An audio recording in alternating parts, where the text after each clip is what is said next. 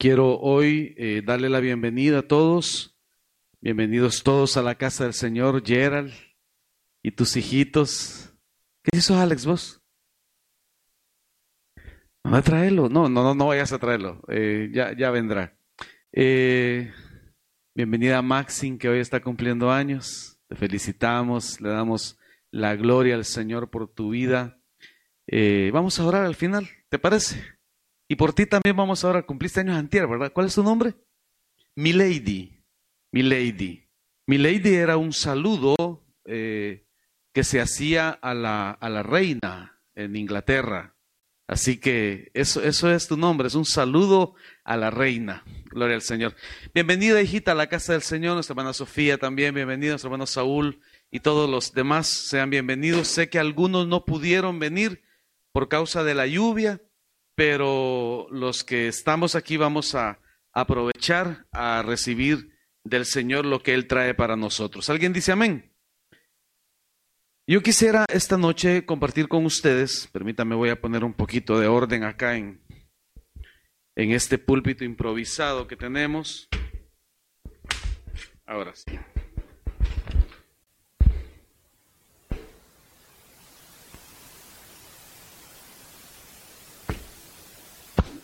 Pero lo de mi micrófono.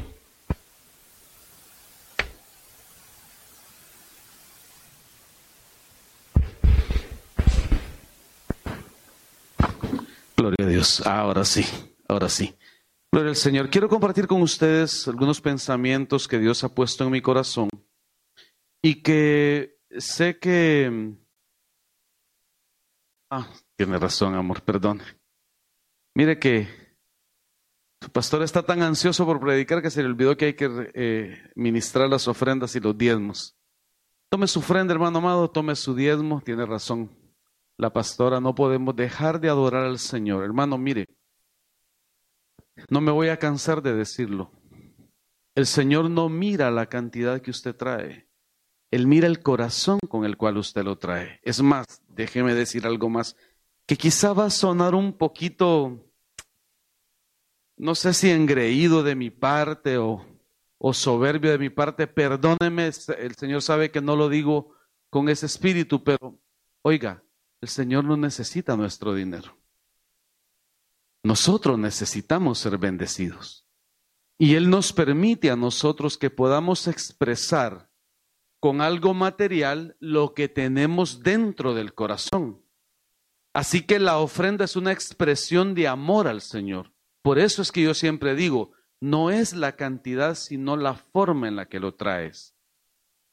Y yo encuentro en la escritura que siempre que el Señor habla de abundancia, siempre habla también de semilla.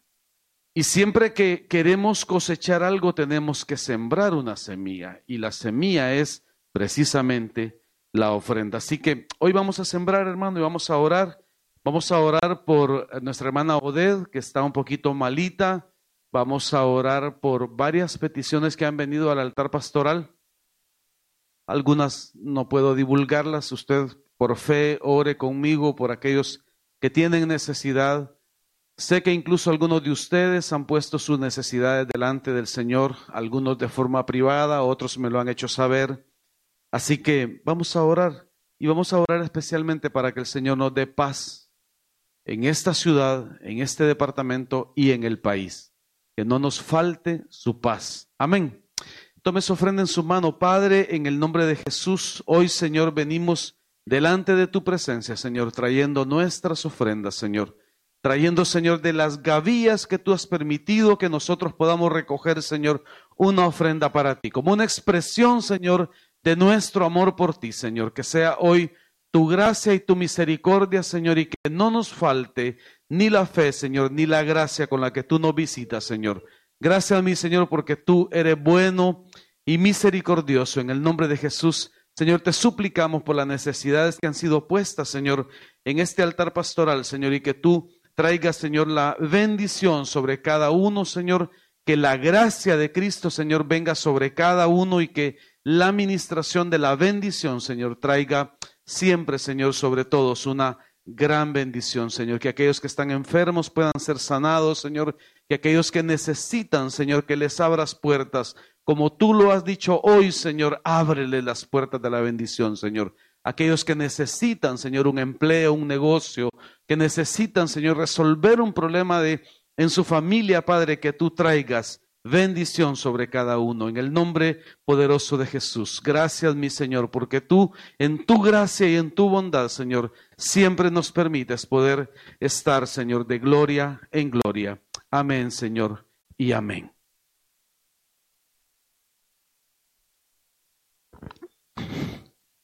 Mientras usted deposita su ofrenda, ahora sí vamos a preparar acá para poder para poder predicar la palabra. Yo quisiera esta noche, eh, eh, no sé qué pasó acá. Ahí estamos ya listos.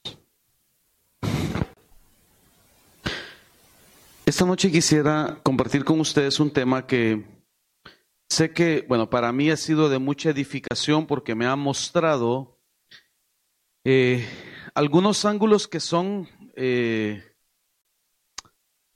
pareciera que son obvios, pareciera que son demasiado eh, comunes si no los tomamos en cuenta, pero oiga, yo quiero que comencemos, mire, mire esta imagen que escogí, no sé si se logra ver bien, lleva una secuencia cronológica, pero también lleva una secuencia de transformación. Y note usted que primero, allá en aquel extremo está el gusanito y a este extremo ya se convirtió en una mariposa.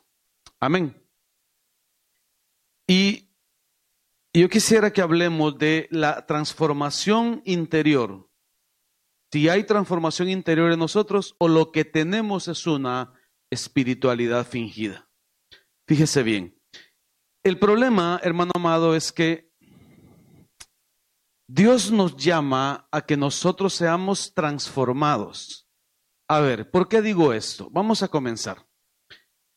En el capítulo 3 de, del apóstol Juan, del evangelio que hizo el apóstol Juan, creo que esto debería ser como por ahí por el verso 10, a ver si alguien lo busca rapidito. El Señor le dice a un hombre, escuche, a un hombre que era un hombre muy importante, un hombre que conocía de la religión. A ver si hay Biblias para los hermanos, para que puedan buscarlo ahí. Es, es Juan capítulo 3, debería ser por ahí por el verso 10 más o menos. Y este hombre se acerca a Jesús y le dice eh, que él quiere saber del reino, que él quiere conocer lo que Jesús le tiene que decir. Entonces el Señor le dice, le da una declaración asombrosa y le dice, te es necesario, escuche esto, te es necesario nacer de nuevo. ¿Encontraron el texto? Juan capítulo 3, debería ser como por ahí por el verso 10, verso 9, ah, por ahí debería ser. Juan 3, 3 ¿lo tenés, Gerald? ¿Lo tienes? Juan 3, ¿qué, qué texto es? ¿Qué verso es? Cuando el Señor le dice, te es necesario nacer de nuevo. El 5, vamos a ver, léalo hermano.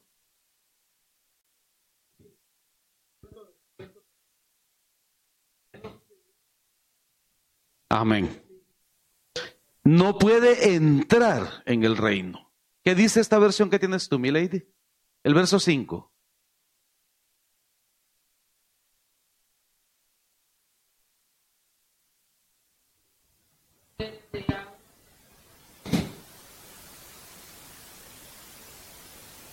A ver, verso 3, hermano Saúl.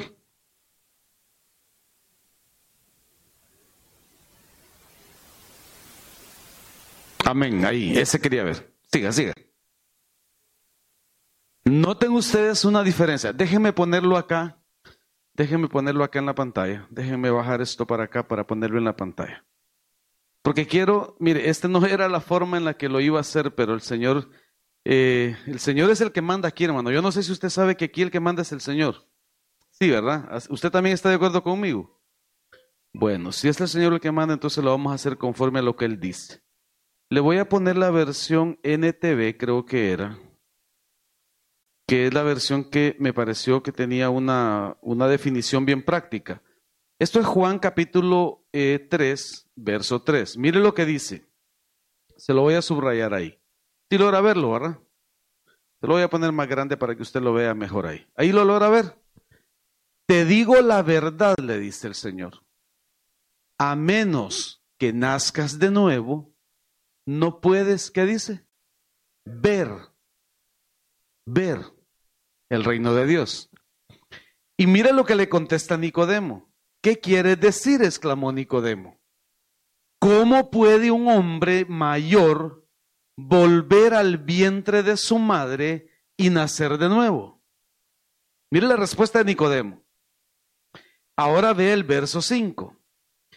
Te digo la verdad, le contesta Jesús.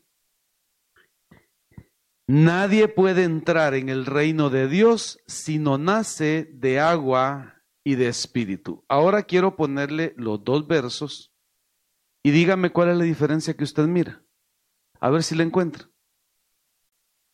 Porque primero se mira, primero se mira, después se entra y por último se hereda.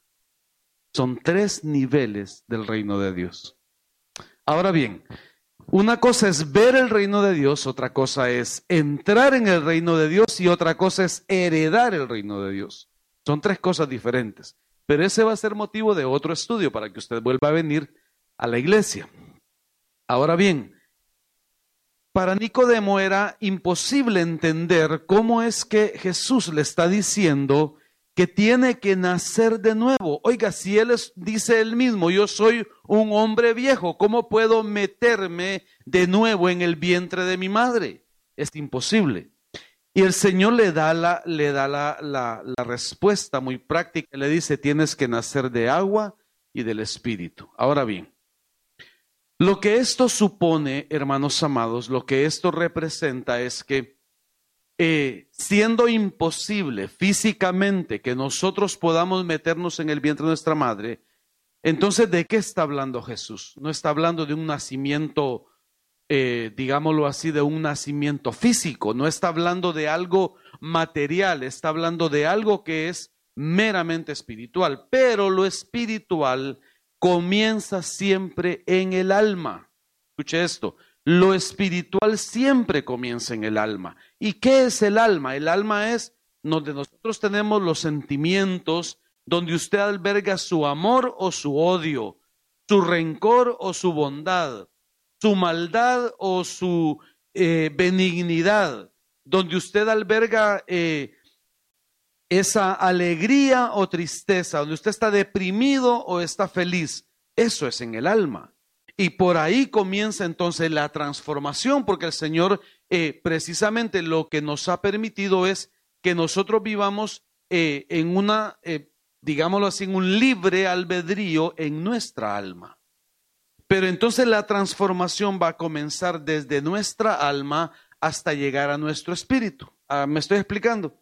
Entonces, más o menos como la imagen que le mostré antes, nosotros eh, sin Cristo somos como un gusanito.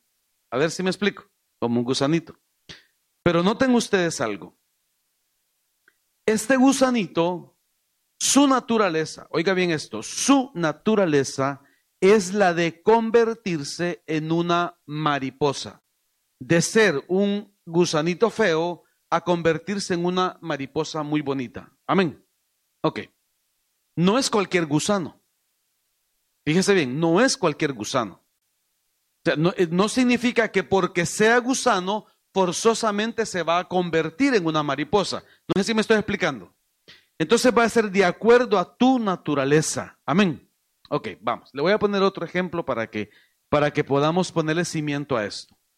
El otro día yo le decía a usted, si yo siembro una semilla de mango, y nace la semillita de mango y crece el palito de mango, pero ya cuando el palito de mango está grande, a mí se me ocurre que yo ya no quiero mango. Lo que quiero son naranjas. Entonces le digo al palito, mira, ¿por qué no me das naranjas en lugar de mangos? ¿Qué me va a contestar el palito? Bueno, para empezar, el pastor está loco porque los árboles no hablan. Pero vamos, ¿qué me va a contestar el árbol? Aunque sí le puedo demostrar que los árboles hablan. Vaya, pero eso va a ser otro estudio. ¿Qué me va a decir el árbol? Yo no te puedo dar naranjas porque mi naturaleza es dar mangos. Amén. Entonces quiero empezar a, a, delinear esta enseñanza en este sentido.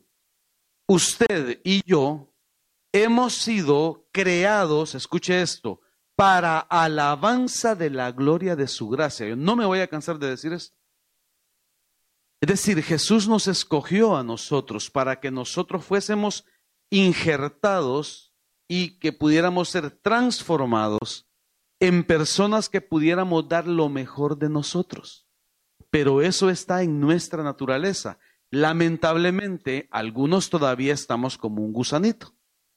Amén. Y debemos entonces transformarnos de un gusanito a una mariposa. La palabra que el Señor usa en, griego para definir la transformación es metamorfo, que de, de donde viene la palabra metamorfosis, que es lo que está dibujado en la imagen del gusanito y de la mariposa. Entonces, esta metamorfosis es transformación de un ser primitivo en un ser avanzado. Es la transformación de un ser que no tiene mayor sentido de la vida a convertirnos en un ser que conocemos de la gracia, que conocemos de la bondad de Cristo. ¿Alguien dice amén?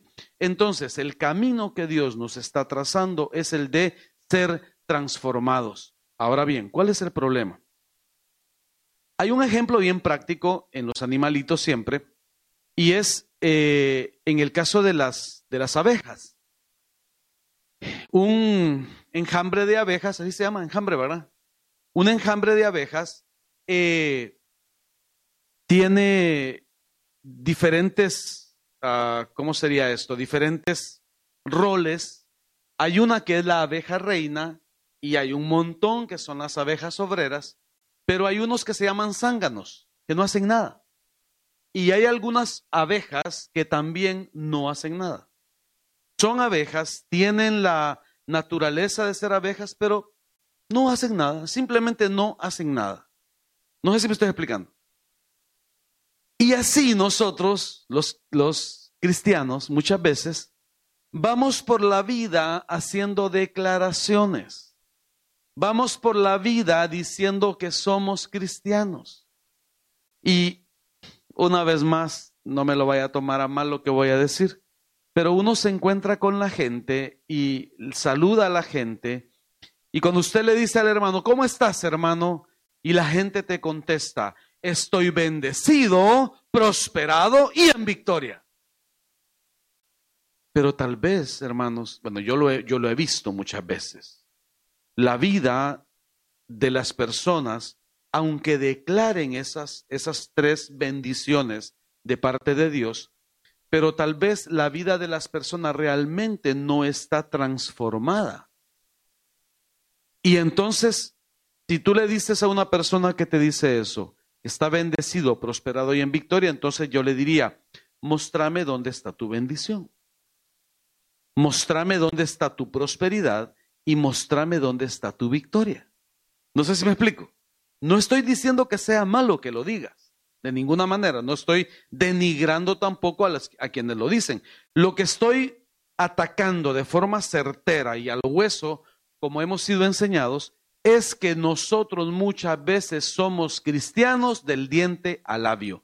Somos cristianos únicamente de palabras. Somos cristianos únicamente cuando estamos bien. No sé si me explico. Cuando tenemos un buen trabajo, uy, sí, qué bendición, pastor. Estoy bendecido, pastor. Apenas perdemos el trabajo y es que a mí Dios me abandonó. Es que a mí Dios no me ama. ¿No les ha pasado a ustedes? Pastor, ¿cómo es posible? Me dicen algunas personas que yo que sirvo al Señor y por qué se enfermó mi mamá. El otro día estaba con unos muchachos que estábamos en una actividad y uno de ellos me hizo una pregunta y me dijo, pastor, yo quisiera que usted me dijera por qué se murió mi papá. Si él servía al Señor. ¿Qué le hubieras contestado tú? ¿Qué le hubieras dicho? Ah, exactamente esas palabras fueron las que yo le dije. Exactamente esas palabras.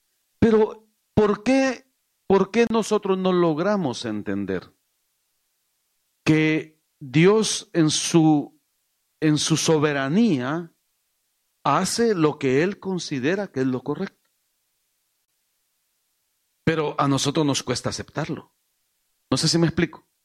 Ahora bien, cuando digo que muchas veces nosotros tenemos una vida que realmente no está transformada, a lo que me refiero es que debemos comenzar por reconocer esa necesidad.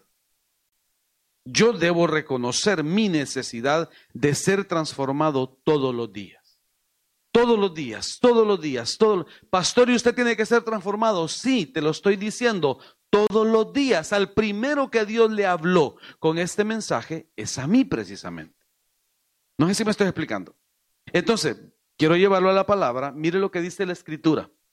Apocalipsis capítulo 3, verso 15. Este es el texto que estábamos estudiando el día, ¿qué día fue? El domingo o el martes pasado creo que lo estudiamos. Mira lo que dice, estoy enterado de todo lo que haces. A propósito, yo dejé solamente esta parte del texto, porque ustedes van, van a ver que hay, hay más ahí. A ver, ¿alguien lo puede leer? ¿Alguien lo puede leer? Es Apocalipsis 3, verso 15. Yo conozco tus obras. Perdona, hijo, que te estoy, estoy moviéndote la cámara, pero es que estoy buscando la forma de que todos puedan ver la pantalla. Ahí la ven todo, ¿verdad? ¿Sí, hermano Saúl? Ok.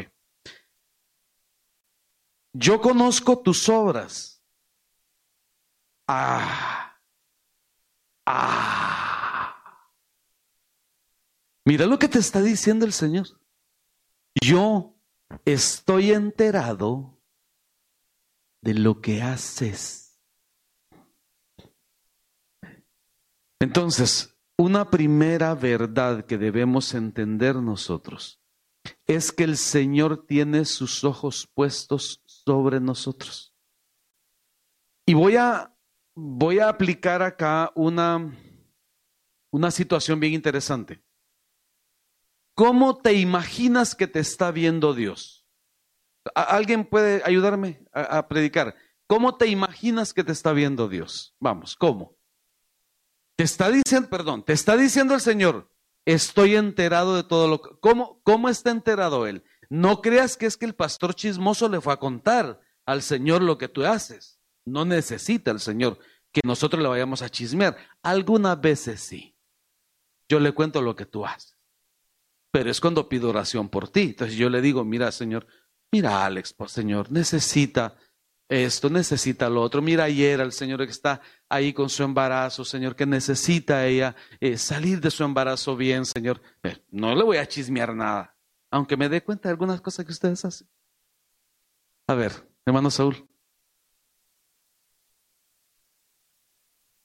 Esa es la clave. Entender cómo te mira Dios.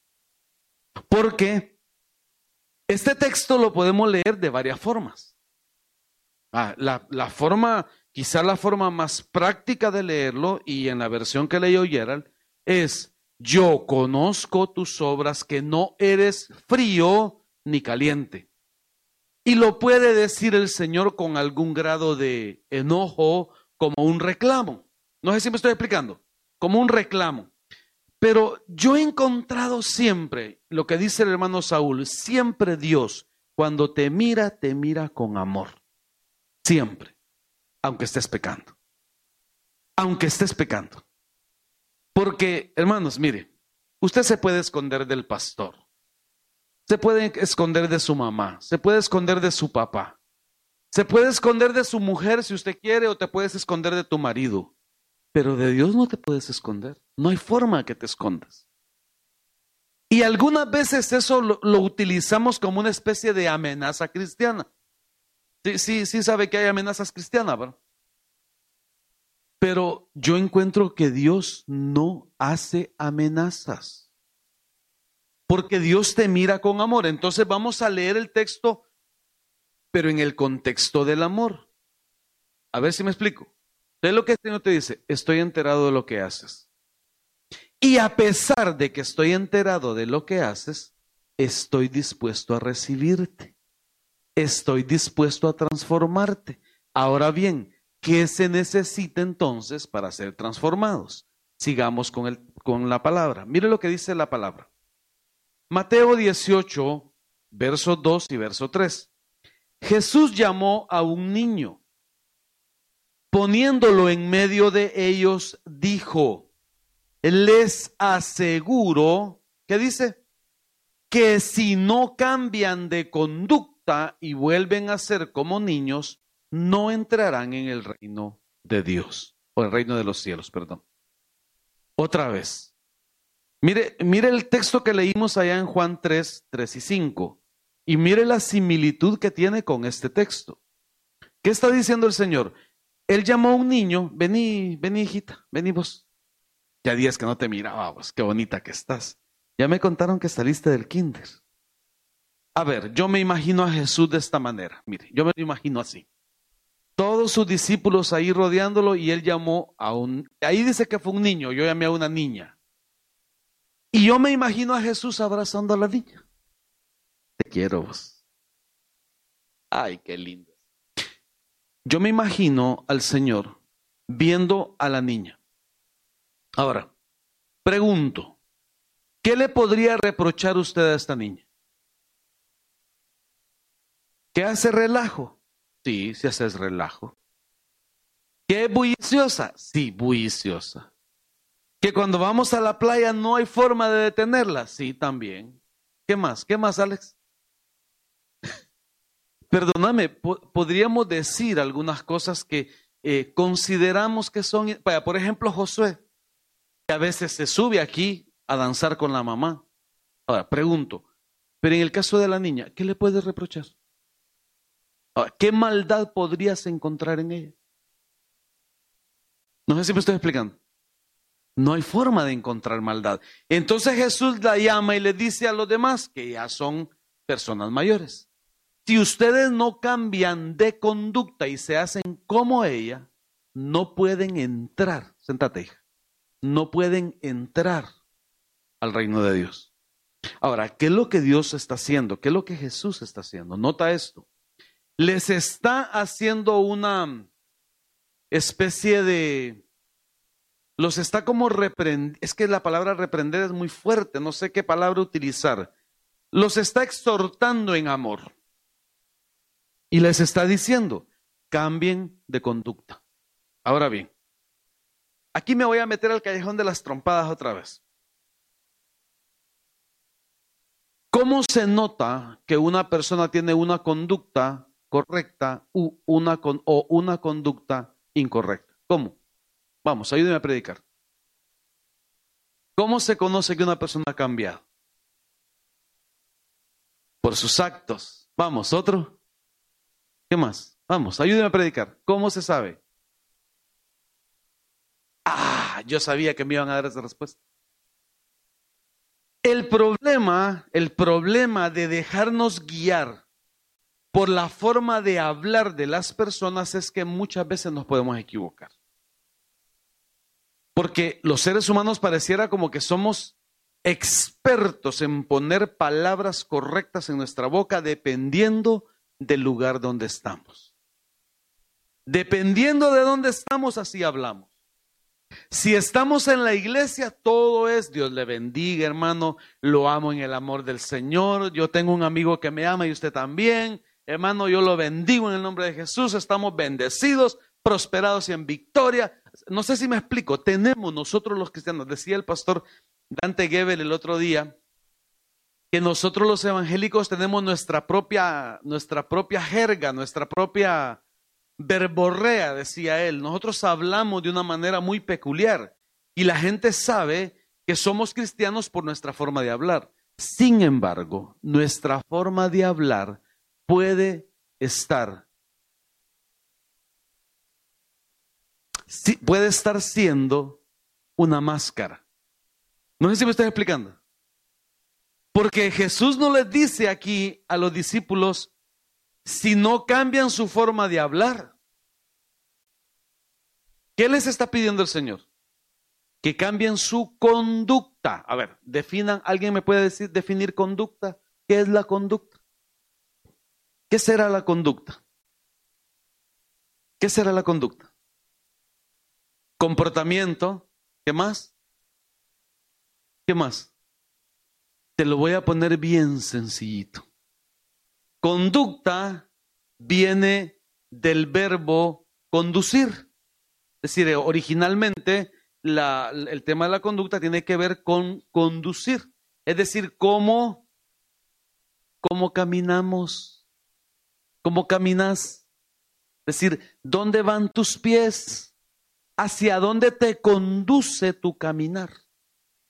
Y claro, claro, no solamente es caminar, es decir, encierra todo tu ser, porque también es tu forma de pensar, y ya lo vamos a ver más adelante, pero la conducta son tus actos, es decir, lo que tú haces y lo que dejas de hacer. Ojo con esto, es lo que haces y es lo que dejas de hacer. Entonces, ¿cuál es el referente? El referente es un niño. Si yo le digo a, la niña ahorita algo que no le guste a ella, como ¿qué, ¿qué podría ser? No sé. A veces yo regaño a Josué porque hizo una travesura por algo. Hace ratito estaba, iba de correr, iba de correr y lo senté. Y se me quedó viendo así como, no quiero, pero se sentó. Puede ser que él le moleste lo que le dije, pero un minuto después, dos minutos después, él está riéndose conmigo y se le olvidó lo que yo le hice. A ver, ¿y nosotros cómo somos? Vamos, vamos, hagámonos un examen. ¿Cómo somos nosotros? Hermano, pastor, yo estoy resentido con usted porque usted yo le escribí y no me contestó me dejó en visto. Pastor, pero ni siquiera en vistos vi que ni siquiera me leyó el mensaje. Yo no voy a la iglesia porque en esa iglesia no hay amor. Ah, ¿y cómo se expresa entonces, según esta, según esta versión, cómo se expresa el amor? No sé si me explico. Entonces, eh, los niños no, los niños los ofendes y al ratito ahí están, contentos con uno no guardan ningún tipo de resentimiento, como dice Alex. Entonces, ¿no te parece que eh, deberíamos volver nuestros ojos a los niños? Yo siempre he dicho esto, en la iglesia de Cristo de Benecer, los niños siempre van a ser bienvenidos. Y les vamos a permitir alguna libertad, alguna, no les vamos a dejar que griten, pero no vamos a regañar a un niño porque venga a la iglesia. No sé si me explico que los niños no sean estorbo para venir a la iglesia, porque mi Cristo los puso de ejemplo. Ah, tampoco es que Alex se va a poner ahí a, corretear en medio del culto. No sé, si, no sé si, si me explico. Pero el punto es, tenemos que ser como niños. ¿Alguien dice amén? Mire lo que dice la palabra. Mateo capítulo 18, verso 3, 2 y 3. Es, el, la misma, el, mismo, el mismo texto, pero le voy a leer la versión del código real. Y llamando a un niñito, aquí lo pone como más chiquitito, lo puso en medio de ellos y dijo, de cierto os digo, si no hacéis teshuva para experimentar una transformación interior radical al punto que vuestras almas sean restauradas hasta volver a ser como niños, de ningún modo entraréis en el Malhut Hashem. Estas palabras son, algunas son palabras hebreas. la, versión del código real es una versión que fue eh, hecha eh, directamente del hebreo, pero me llamó poderosamente la atención esto. Teshuva es una palabra hebrea que significa arrepentimiento. Y mire lo que significa. Dice hebreo para arrepentimiento. Literalmente significa regresar a Hashem, regresar al Padre. Y por extensión, volverse de un camino equivocado al camino correcto. Implica un cambio que tiene lugar en la manera de ver las cosas y por generalización la conducta que acompaña dicho cambio. ¿Qué le parece ese concepto?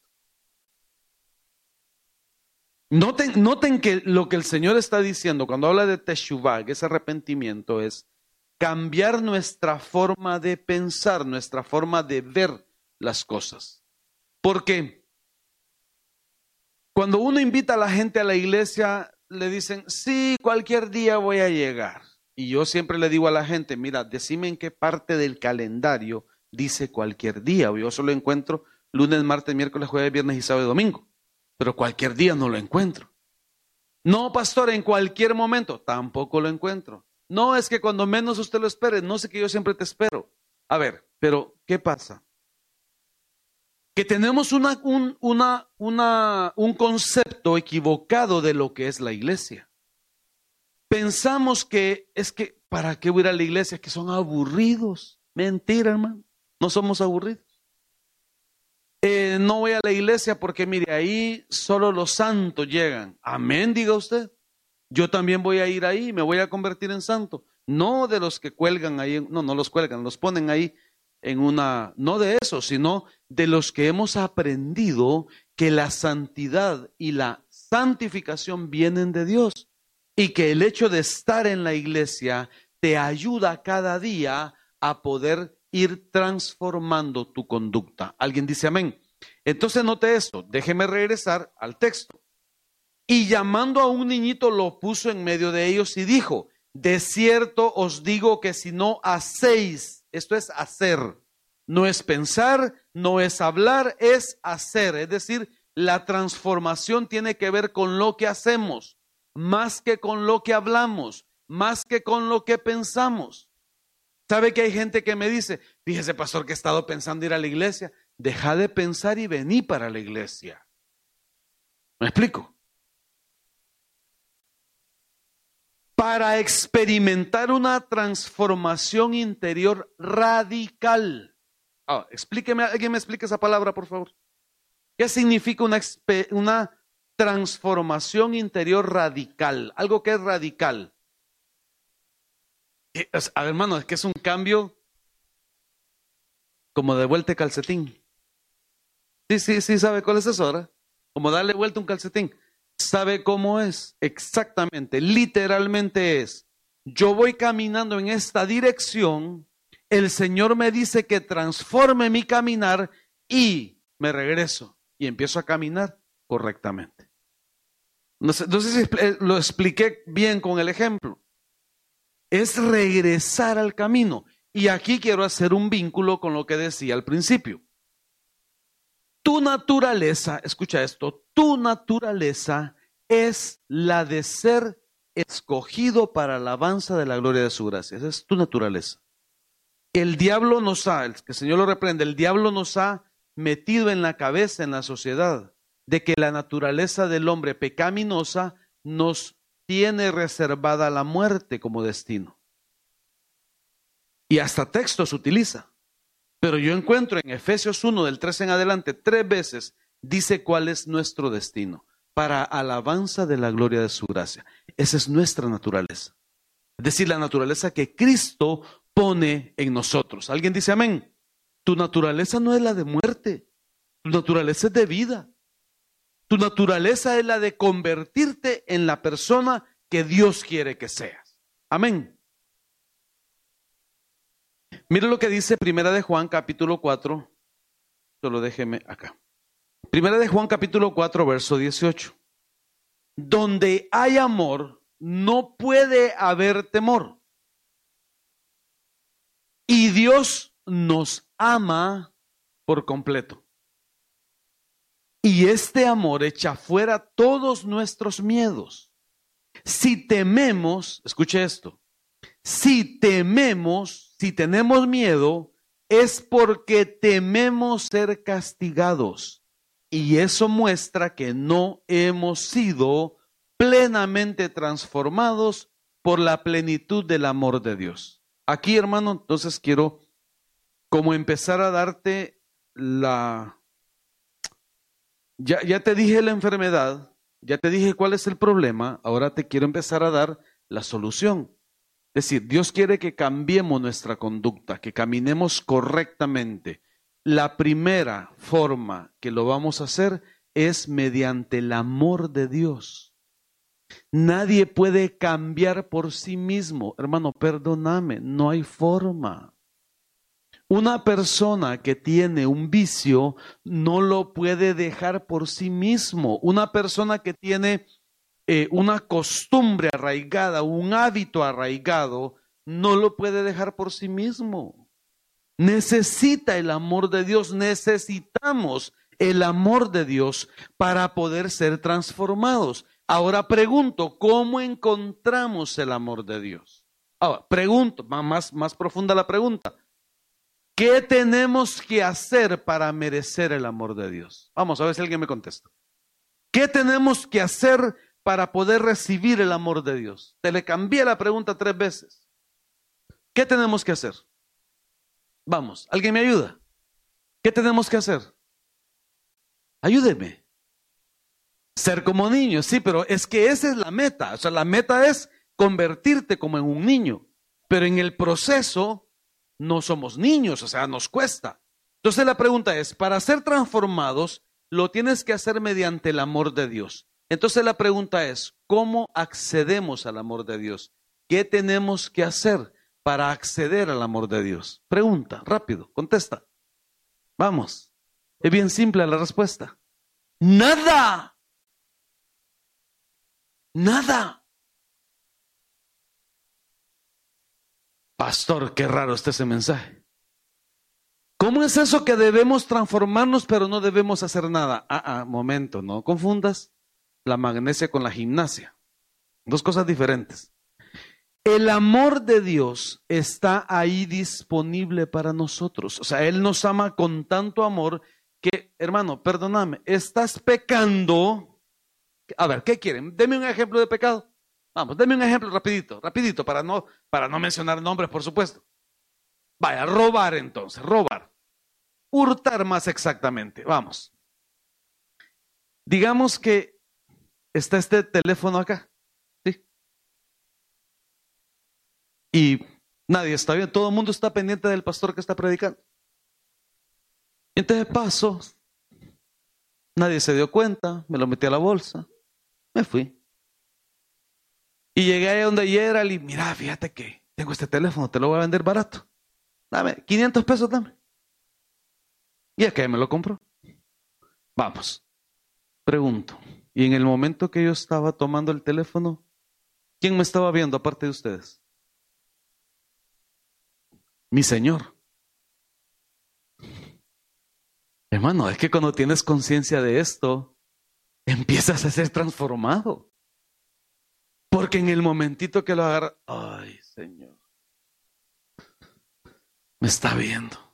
Y a veces hasta queremos justificarnos. Señor, si es que yo lo necesito, mire que tengo que darle comida a la mujer, o que tengo que pagar la renta, o que tengo que pagarle al gallo más gallo. No sé, no sé si me explico.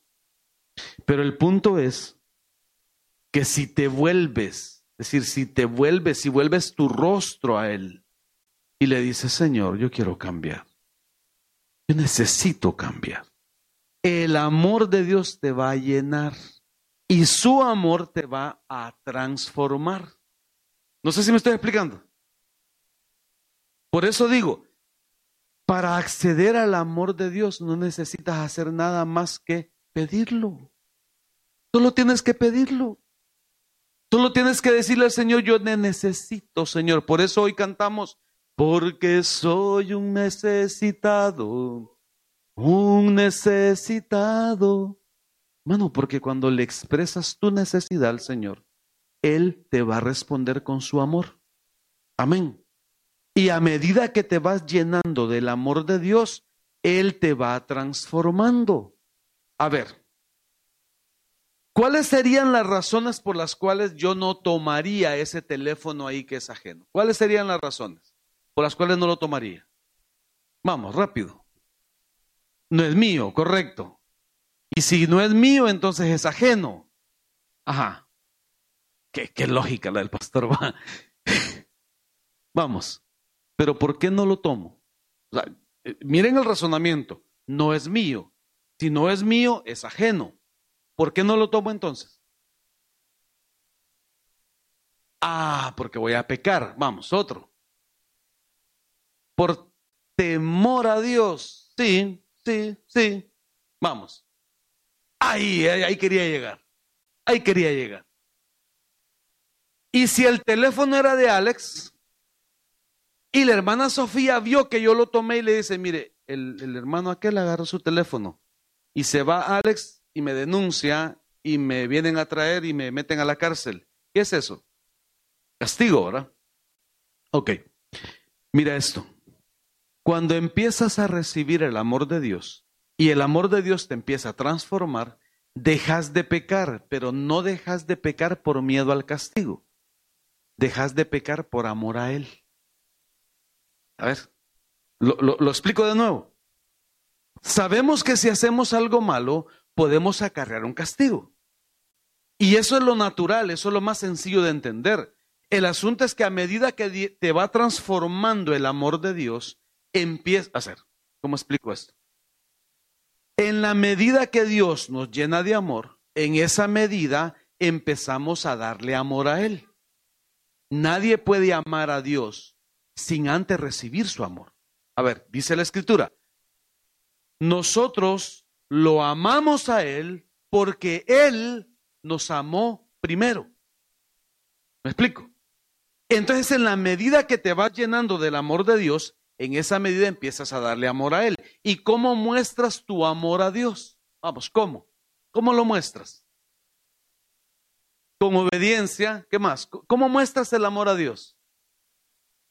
A ver, ¿algunos de ustedes saben que yo amo al Señor?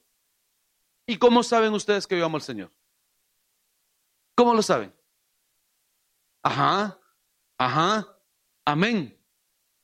¿Qué más? Vamos, ¿qué más? Amén, ¿qué más? Vamos, ¿qué más? Por la conducta, por la conducta. Claro, tengo errores, montón de errores, montón de errores.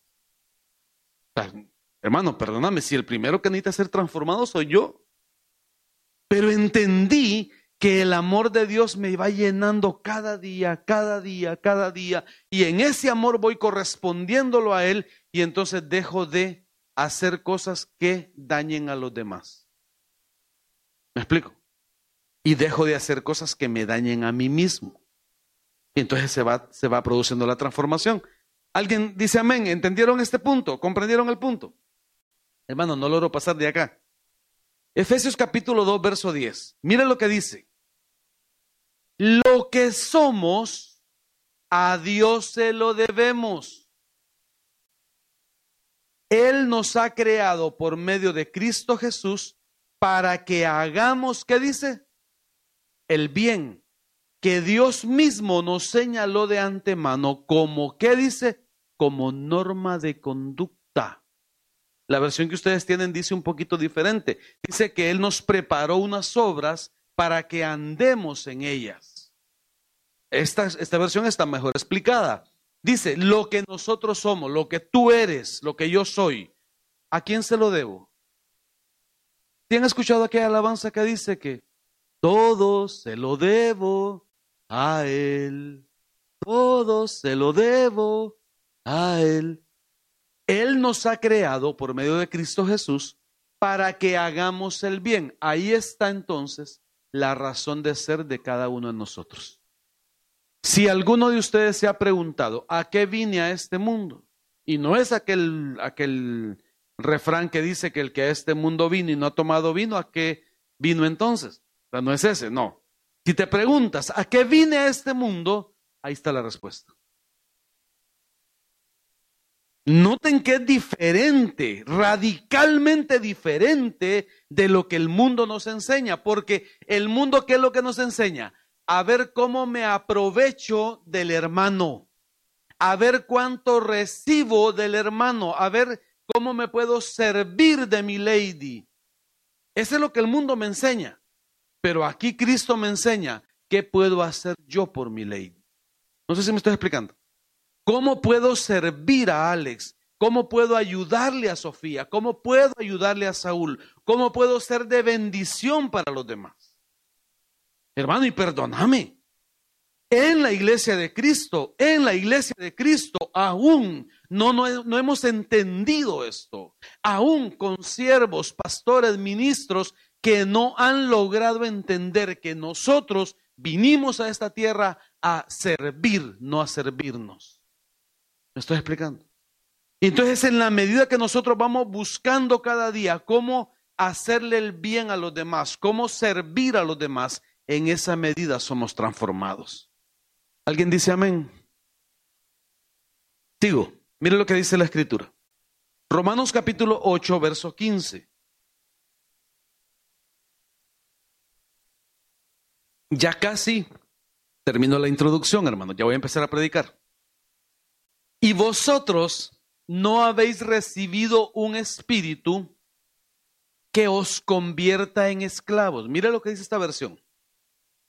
De nuevo bajo el régimen del miedo. Habéis recibido un espíritu que, ¿qué dice? Que nos transforma en hijos y que nos permite exclamar, Padre. Ese mismo espíritu se une a nuestro propio espíritu para asegurarnos que somos hijos de Dios. Ah, entonces, veamos, el amor de Dios y entender que todo se lo debemos a Él nos transforma. Pero mire, mire acá la, la forma en la que nos dice el Señor que vamos a ser transformados. Y ustedes, dice, no han recibido un espíritu que los convierta en esclavos. La versión que ustedes tienen dice, y no nos ha dado Dios un espíritu de cobardía para estar otra vez en temor. Así dice, ¿verdad? que los convierte en esclavos. ¿Esclavos de qué, hermano? ¿Esclavos de qué? Vamos. ¿Esclavos de qué? Del pecado. ¿Qué más? ¿Esclavos de qué? Esclavos de la pobreza, esclavos de la miseria, esclavos del vicio, esclavos del alcohol, esclavos de las drogas, esclavos de la, ¿cómo se dice esto? De la, de la vanidad. Eh, creo que esa es la palabra más exacta. A ver, alguien que sea esclavo de la vanidad, ¿cómo? Que no importa lo que tenga que hacer, pero tengo que vestirme bien, tengo que verme bien, tengo que aparentar lo que no soy. Y yo siempre digo esto, nosotros tenemos que aprender a quitarnos la máscara, aprender a quitarnos la careta y mostrarnos tal como somos. Entonces, para eso, para lograr tener esa valentía, mire lo que dice el Señor habéis recibido un espíritu, Espíritu Santo, que nos transforma en qué? Que nos transforma en hijos. Este texto explica aquella postura que nosotros mantenemos conforme a la palabra de que no todos, no todos somos hijos de Dios. ¿Alguien dice amén? No todos somos hijos de Dios. Y yo miro mucha gente, hermano, yo miro mucha gente que comparte versos de la palabra en Facebook, que oran en Facebook. ¿Ha visto usted que oran en Facebook? Como que, como que Dios tuviera Facebook. Que están haciendo declaraciones de cosas y eh, que se dicen ser cristianos, eh, hablan bonito, te hablan de la palabra, te, te, recitan la palabra, pero a la hora de la hora están buscando cómo aprovecharse de los demás. Eh, ¿De qué clase de cristianos somos? No sé si me explico. utilizando una especie de máscara, una especie de, una especie de velo de cristiano para ir y engañar a otro. Entonces, noten ustedes que lo que dice aquí el Señor es, que su espíritu nos transforma en hijos. Hijos. La traducción literal de Abba Padre es papito. Esa es la traducción literal de Abba Padre. Es decir, es cuando tú llamas a tu papá de una manera cariñosa, le dices hola papito y le das un abrazo. Entonces lo que dice es que exclamamos, es decir, que sale de nuestra boca una exclamación que dice, papito, padre. Pero noten que ser hijos no es algo automático, es decir, no es algo que, no es algo que eh, chasqueamos los dedos y ya nos convertimos en hijos. Y aquí otra vez, hermanos, que hoy vino filoso el pastor. Oiga, y aquí debo corregir, y lo digo así con propiedad, debo corregir lo que mucha gente cristiana dice, lo que muchos pastores están enseñando mal, de un evangelio instantáneo, de un evangelio mediante el cual solo tienes que levantar la mano y ya te convertiste en cristiano y ya las cosas viejas pasaron, dice el texto, ¿verdad? En el original no dice así. En el original dice las cosas viejas van pasando. Es decir, que es un presente continuo. Entonces nadie va a cambiar instantáneamente. Perdóneme, nadie. No hay forma. Por eso yo siempre digo, la iglesia no es un museo de santos. La iglesia es un hospital. Hoy estás sentado en una camilla. ¿Me explico? A ver, si alguien llega enfermo al hospital, tú tuviste que estar en el hospital el otro día, ¿verdad? ¿Cómo llegaste al hospital? Mal. ¿Te sentías mal? ¿Sentías que este mundo se te iba? No. ¿Y entonces por qué fuiste al hospital? Ah, ahí, ahí, ok. Pregunto, vino el médico y se paró enfrente de vos y le hizo, sanate, te dijo.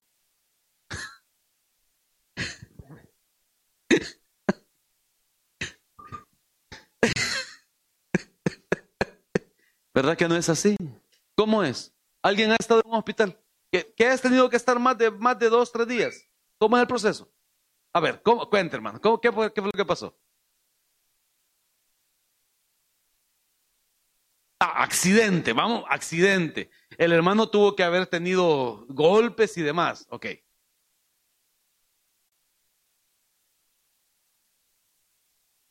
Tiene que quedarse.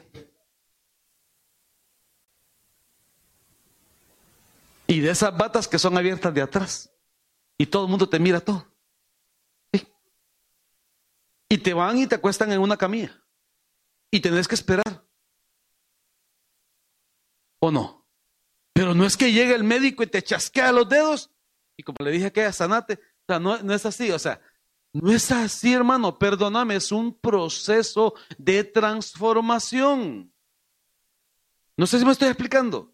O sea, llega alguien que se ha fracturado, si alguien se ha fracturado, entonces, ¿qué hace el médico? Me imagino que estaba, estaba fracturado, ¿no? Ah, bendito sea el Señor.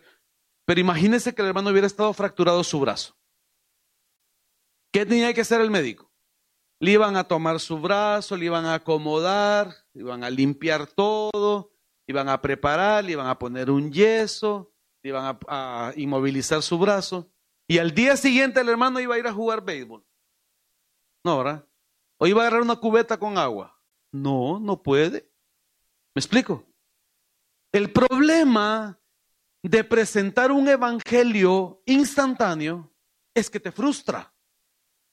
Te frustra, te sientes frustrado.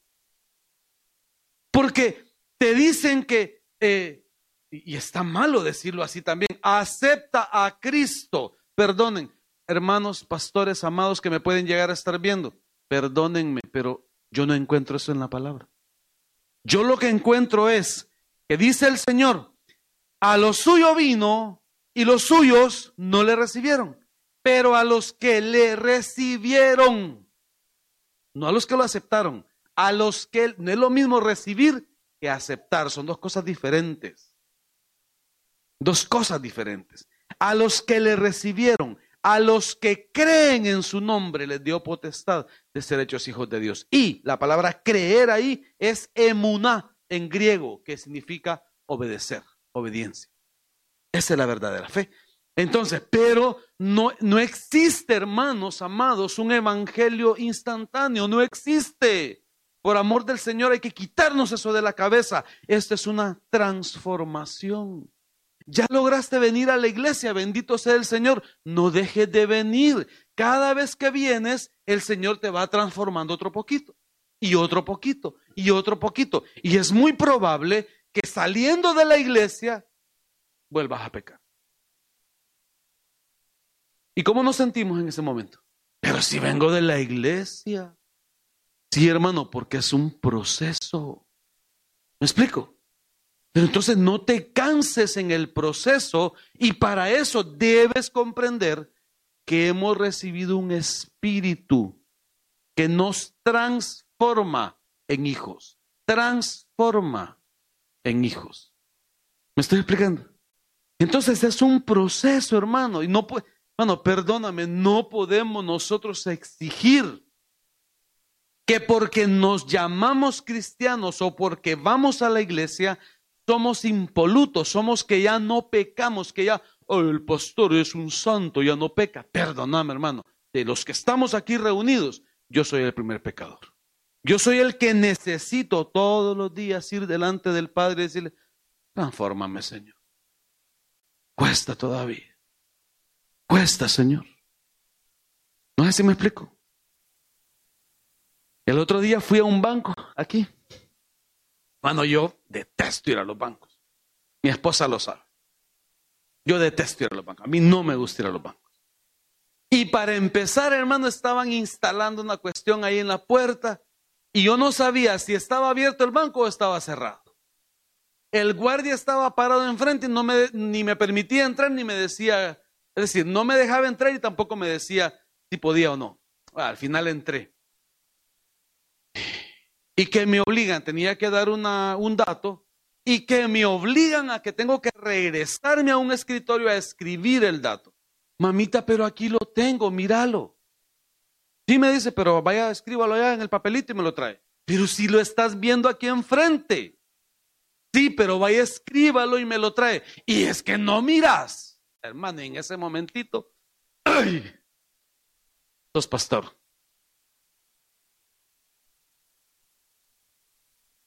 No sé si me explico. En ese, o sea, hermano, me sacó de las casillas.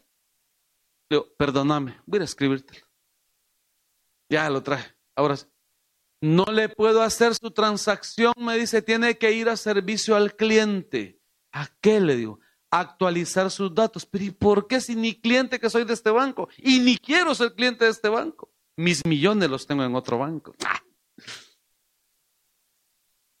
Le digo, no, yo no tengo tiempo para eso. Sí, pero tiene que ir allá, no lo puedo atender. Y se dio la vuelta. ¿Qué le tocó al pastor? Venir aquí. Mire, ¿quién, uno sentado en un escritorio, e, encima del escritorio, no en la silla, encima del escritorio. Y los otros platicando y les digo, ¿alguno de ustedes me puede atender que me mandaron de allá para acá y no sé para qué? Siéntese, me dijo el muchacho. Muy amable él. Me senté. Cuando me senté, hermano, cae el bey. Tenés que ser transformado. Y le digo, mire, perdone, ando un poquito sofocado y tal vez soy un poquito grosero. Yo quiero entender por qué me mandan para acá. Ah, no se preocupe, me dice, no, son las cosas de dos minutos, es para actualizar algunos datos y que el sistema no lo bloquee. Ah, está bien, pues. Y efectivamente, ni un minuto se tardó. Tres datos me preguntó y vaya a hacer su transacción. Voy de regreso donde la chica, que ya me había, o sea, ya, me tenía así entre ceja y ceja. Le digo, mamita, ya, ya fui a actualizar mis datos, ahora sí me puedes atender. Sí me dijo, con todo gusto, me dijo, ahorita mismo lo atiendo y chas, chas, chas, me atendió y muchas gracias, hijita, que Dios te bendiga. Ahora, pregunto, mira el ejemplo que le estoy poniendo, ejemplo de la vida real, hermano, porque pasaste en las mejores familias. Vea esto. ¿Qué percibió esta chica de mí? ¿Cuál fue la percepción que tuvo ella de mí? ¿Y qué tal? Escucha esto. ¿Y qué tal? Que inmediatamente que yo salgo de ahí, ella agarra su teléfono y abre su TikTok y aparece ahí el mismo cliente hablando del amor de Dios. Iba a pensar, eh, pero yo lo acabo de ver, este es un sinvergüenza, mentiroso. No sé si me estoy explicando. Hermano, necesitamos ser transformados. Yo logré, por lo menos, espero haber pasado ahí la prueba, porque al final me arrepentí en el momento y cambié mi conducta. Pero en el principio yo llegué molesto, pues. No sé si me estoy explicando. Y hermanos, constantemente me pasa eso. Porque ese es el área que Dios me está transformando. A ver, le platico otra. Hasta hace unos años, cada vez que me paraba en un operativo, ¿para dónde va? ¿Qué le importa? ¿De dónde viene? No le importa a usted, es privado. Más, más diplomático. Me preguntaban, ¿para dónde va? Lo siento, caballero, esa es una información privada y a menos que usted tenga alguna sospecha sobre mí, yo le puedo contestar. De lo contrario, es información privada. ¿Y a qué se dedica usted? Soy abogado. ¿Y por qué no decía que era pastor? Y entonces el Señor constantemente, cada cinco minutos me paraban. Cada cinco minutos me paraban y me hacían un montón de preguntas. Hasta que entendí, entendí que, no, que tenía que cambiar mi forma de ser. Entonces ahora cada vez que me paran, bajo los vidrios, los dos, los, los dos vidrios, y buenas tardes caballero, ¿cómo está? Y ya me saludan y todo, ¿y para dónde se dirige? Ay, voy para mi casa Trujillo. ¿Y de dónde viene? Ay, vengo de San Pedro. ¿Y a qué se dedica? Soy pastor, a la gloria de Dios. Páseme. Que Dios le bendiga. No sé si me explico. Y conste que no lo hago de forma hipócrita. He aprendido a bendecir a la gente. ¿Y sabe dónde entendí esto? En la pandemia. Durante la pandemia. Yo viajé, hermano, todo el año 2020 yo viajé. Y era prohibido. Pero yo ya había entendido esto, que es mejor bendecir que andar de bravo. Amén. Ah, pues yo espero que usted sea transformado, hermano. Ay, 8 y 20 ya, hermano, ya, ya casi nos vamos. Le prometo que ya casi nos vamos acostumbrando. Porque los que Dios conoció de antemano, también los predestinó. ¿Para qué? A ser transformados según la imagen de su Hijo para que Él sea el primogénito entre muchos hermanos. No voy a, no voy a tomar mucho tiempo con esto. Lo voy a decir así bien puntual. Lo que Dios quiere es que te conviertas en Él. Aunque usted no diga amén. Note usted esto, mire lo que dice. Dice que a los que Dios conoció de antemano, también los predestinó. ¿Para qué? Para ser transformados según la imagen de su Hijo. Y para eso quiero mostrarle otro texto. Mire esto. Rapidito. Déjeme, déjeme mostrarle este texto. Acá, vea este. Segundo libro de Corintios capítulo 3, verso 18. Así que nosotros, así todos nosotros, que con el rostro descubierto reflejamos como en un espejo la gloria del Señor, somos transformados a qué dice? A su semejanza, con más y más gloria por la acción del Señor, que es el Espíritu. Vea esto. Regreso al texto anterior, rapidito. Cuando te miras en el espejo, ¿qué miras? ¿Qué miras? Vamos, mi lady, cuando estás en el espejo en la mañana, ¿qué miras? A ti misma, ¿verdad? Sí, Alex, ¿qué miras en el espejo? A ti mismo te miras. A ver, yo cuando estoy en el espejo, hermano, miro al hombre más hermoso de esta tierra, al más guapo de todos, al más bello de todos. A veces se mete ahí otra persona, pero ya yo ya me vi a mí mismo. A ver, no sé si me estoy explicando. Cuando estás enfrente del espejo, lo que miras es el reflejo de lo que sos. Amén. ¿Sí me estoy explicando? Ahora bien, mire lo que dice el texto. Dice, a ser transformados según la imagen de su Hijo. Ah, pregunto de nuevo, ¿qué es lo que miras en el espejo? Una imagen. ¿De quién? ¿De quién? De ti mismo, ¿cierto? Ahora, ¿qué quiere Dios que se refleje en el espejo? Vamos, vamos, rapidito. ¿Qué quiere Dios que se refleje en el espejo? Mira esto. Ay, se me fueron todos. Aquí. Así todos nosotros que con el rostro, ¿cómo dice? Descubierto, reflejamos como en un espejo la gloria del Señor. Entonces, de forma que lo que Dios quiere es que cuando te miras al espejo, lo que se refleje al otro lado sea la gloria del Señor. Que lo que se mire al otro lado sea el rostro de Cristo. Difícil. Sí, claro que es difícil, no es fácil. Nadie dijo que era fácil. Y por eso dije antes que no, esto no es instantáneo. Este es un proceso. Poquito a poquito, hermano, poquito a poquito te vas pareciendo a Cristo. Poquito a poquito, cada vez que vas en la mañana al espejo, miras que, ah, otro poquito más a Cristo. El día que yo salí de ese banco, ese día el Señor me mostró que puedo acercarme un poquito más. Puedo ser un poquito más como Él. Amén. Mire lo que dice Romanos capítulo 12, verso 2 no os amoldéis, no os acostumbréis, no te acostumbres, no te acomodes a los criterios de este mundo. Déjate transformar, renueva tu interior de tal manera que sepas apreciar lo que Dios quiere, es decir, lo bueno, lo que es agradable y lo perfecto. Y este texto, lamentablemente, mucha gente lo utiliza como una especie de amuleto. Porque la gente dice, sí, es que la voluntad de Dios es buena, agradable y perfecta. Y entonces Dios me va a sanar porque Él es bueno, porque su voluntad es agradable y es perfecta. Eh, momento. Dios no está obligado a hacer nada para ti. Escucha esto, Dios no está obligado. Dios va a actuar primeramente por su amor, por su misericordia, pero también va a actuar en función de lo que nosotros hagamos, en función de lo que nosotros somos. ¿Me explico?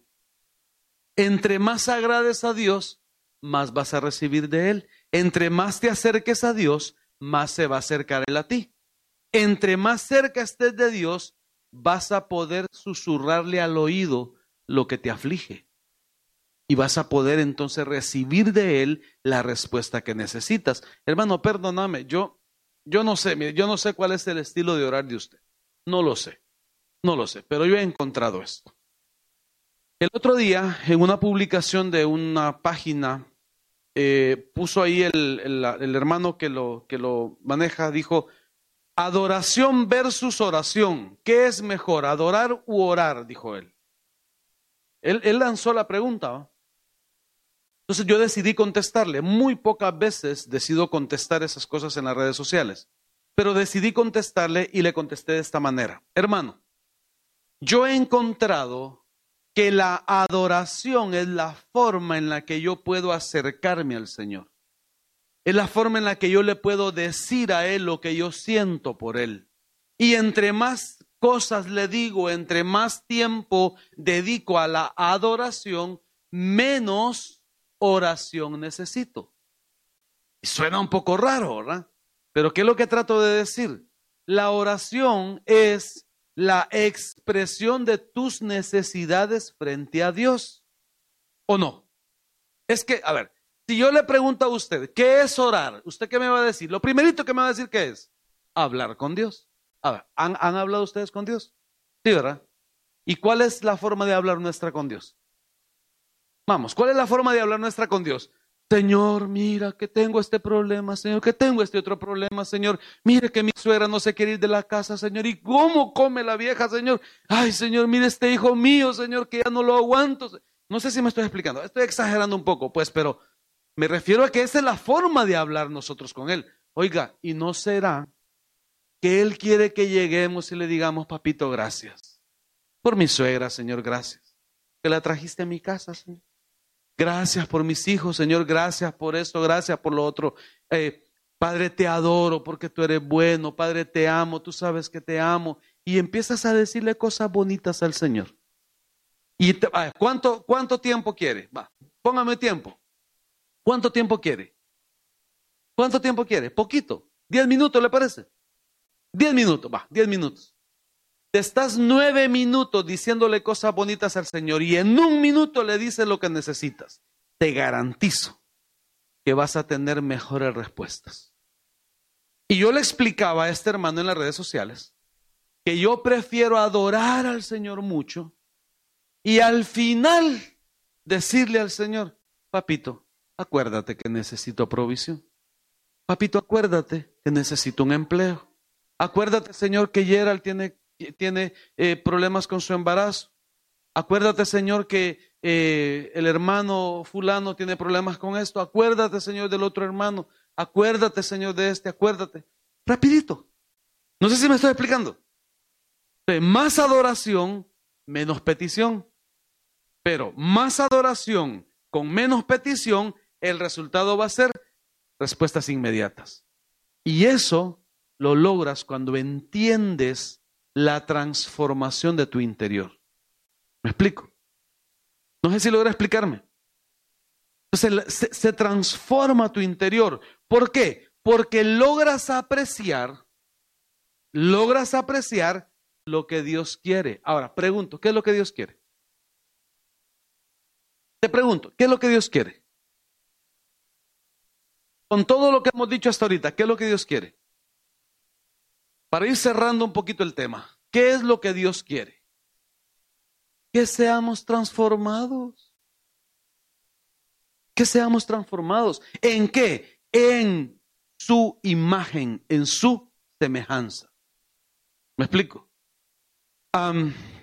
el otro día me preguntaron si yo aceptaría acá en la iglesia a alguien que sea homosexual o alguien, una chica que sea lesbiana. ¿Qué le hubieran dicho ustedes? ¿Qué hubieran contestado ustedes?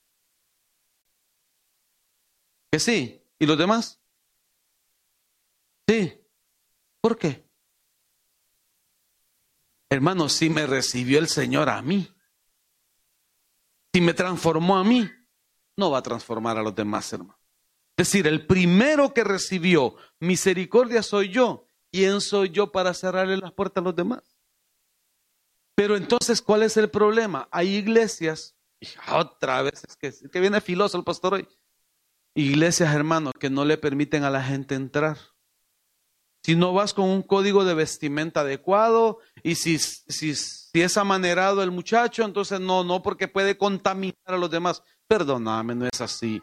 Y en otros lugares lo que hacen es que te permiten entrar y le dicen, tiene tres semanas para cambiar. No, yo no encuentro eso en la escritura.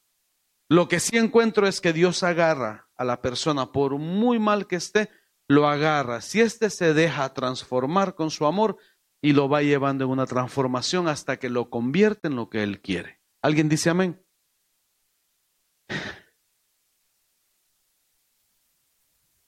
Vea lo que dice la escritura. Termino con esto. Por esta razón, dice el apóstol Pablo, doblo mis rodillas ante el Padre, de quien toma nombre toda familia en el cielo y en la tierra, para que os conceda, escuche esto, según la riqueza de su gloria, y lo subrayé, ser poderosamente fortalecidos por la acción de su espíritu en vuestro interior. Cuando logras empezar a ser transformado, el Señor también te fortalece, te da fuerzas para seguir adelante. Porque hay un gran problema en esto. Empiezas a caminar en este camino de transformación y hay anticuerpos, personas, hermano, que te jalan, que te jalan. Ven, echémonos un traguito. No, es que no tengo dinero, no te preocupes, yo tengo dinero. Porque, mire, hermano, para que nos inviten a tomar, oh, sobra. Yo no sé, yo no sé cómo hace el bolo, hermano.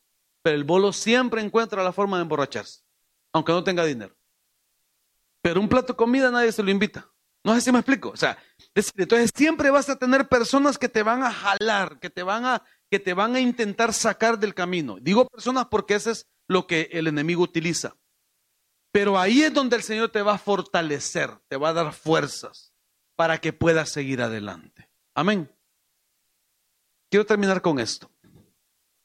La transformación que Dios hace en nosotros se ve reflejada en la iglesia. Amén. Se ve reflejada en la iglesia. Vamos siendo transformados día con día, día con día. Así que no tengas temor si hoy no viniste tan transformado. Sí, pero estoy seguro que con esta palabra que Dios te ha abierto hoy en, en el corazón, Algo tuvo que haberse quedado en tu mente. Aunque te hayas dormido todo el culto, no importa, pero algo tienes que llevar en tu corazón que te va a cambiar. Y en el otro culto, otro poquito. Y en el otro culto, otro poquito. Y cuando acuerdes vas a empezar a ser diferente. No porque te lo propongas tú, no porque hable distinto, no porque te vistas distinto aún, no. Es porque vas a aprender a ser transformado en el amor de Cristo. Y ojo con esto, mire lo que dice al final.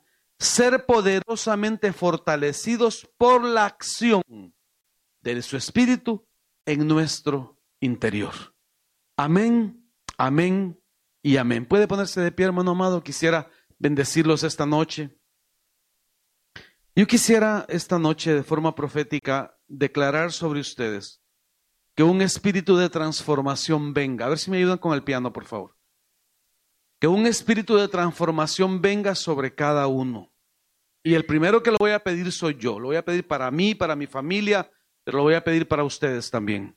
Padre, en el nombre de Jesús, hoy, Señor, conforme a tu gracia, lo que tú nos has hablado esta noche, Señor, que sea, Señor, tu Santo Espíritu y tu amor, Señor, transformando nuestra vida, Señor. Hoy, Señor, en tu nombre, yo, Señor, vengo declarando proféticamente sobre mí, sobre mi familia y sobre mis hermanos, Señor, sobre cada uno de ellos, que vamos a ser transformados en ti, Señor, que vamos a ser transformados en esa persona que tú quieres que nos convirtamos, Señor, que vamos a dejar de hacer aquellas cosas que nos causan daño, Señor, que vamos a dejar de hacer aquellas cosas que hacen daño a los demás, Señor, pero lo vamos a hacer en tu amor, Padre. Por amor a tu nombre, gracias, mi Señor, porque tú eres bueno y santo, digno de alabanza y digno de adoración, Señor. Te doy la gloria a ti, Padre.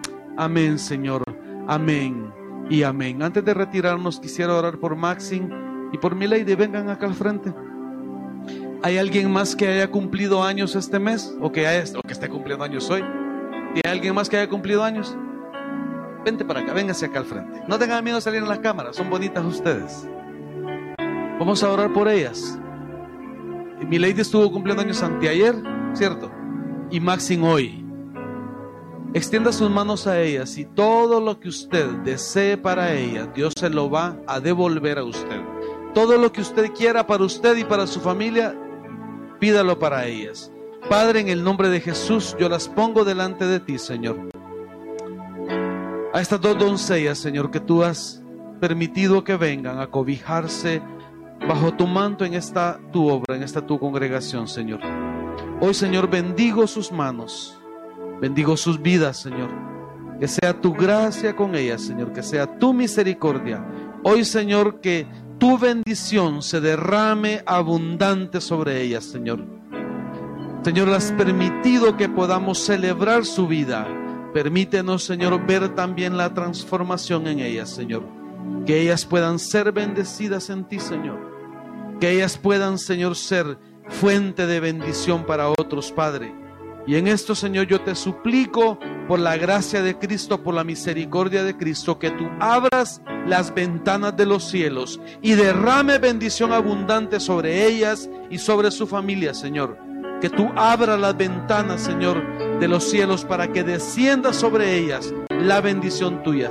Que tú, Señor, abras la tierra y que la tierra dé su fruto también para ellas, Señor. En el nombre de Cristo, que puedan, Señor, tener un futuro promisorio, Señor, que se abran oportunidades, Señor, para que puedan formarse, para que puedan estudiar una carrera, Señor, para que puedan ser de utilidad, Señor, a la sociedad y en esa transformación puedan ser prosperadas. En el nombre de Jesús, gracias, mi Señor por la bendición de tenerlas aquí, Señor. Amén, Señor. Amén y amén. Bendito sea el nombre del Señor. La bendecimos en el nombre de Cristo. Le damos un fuerte aplauso al Señor. Que el Señor la lleve con su bendición, hermanos amados. Salude a su hermano. Bendiga a su hermano. Nos vemos aquí el viernes a las 6.30 de la tarde. Amén, amén y amén.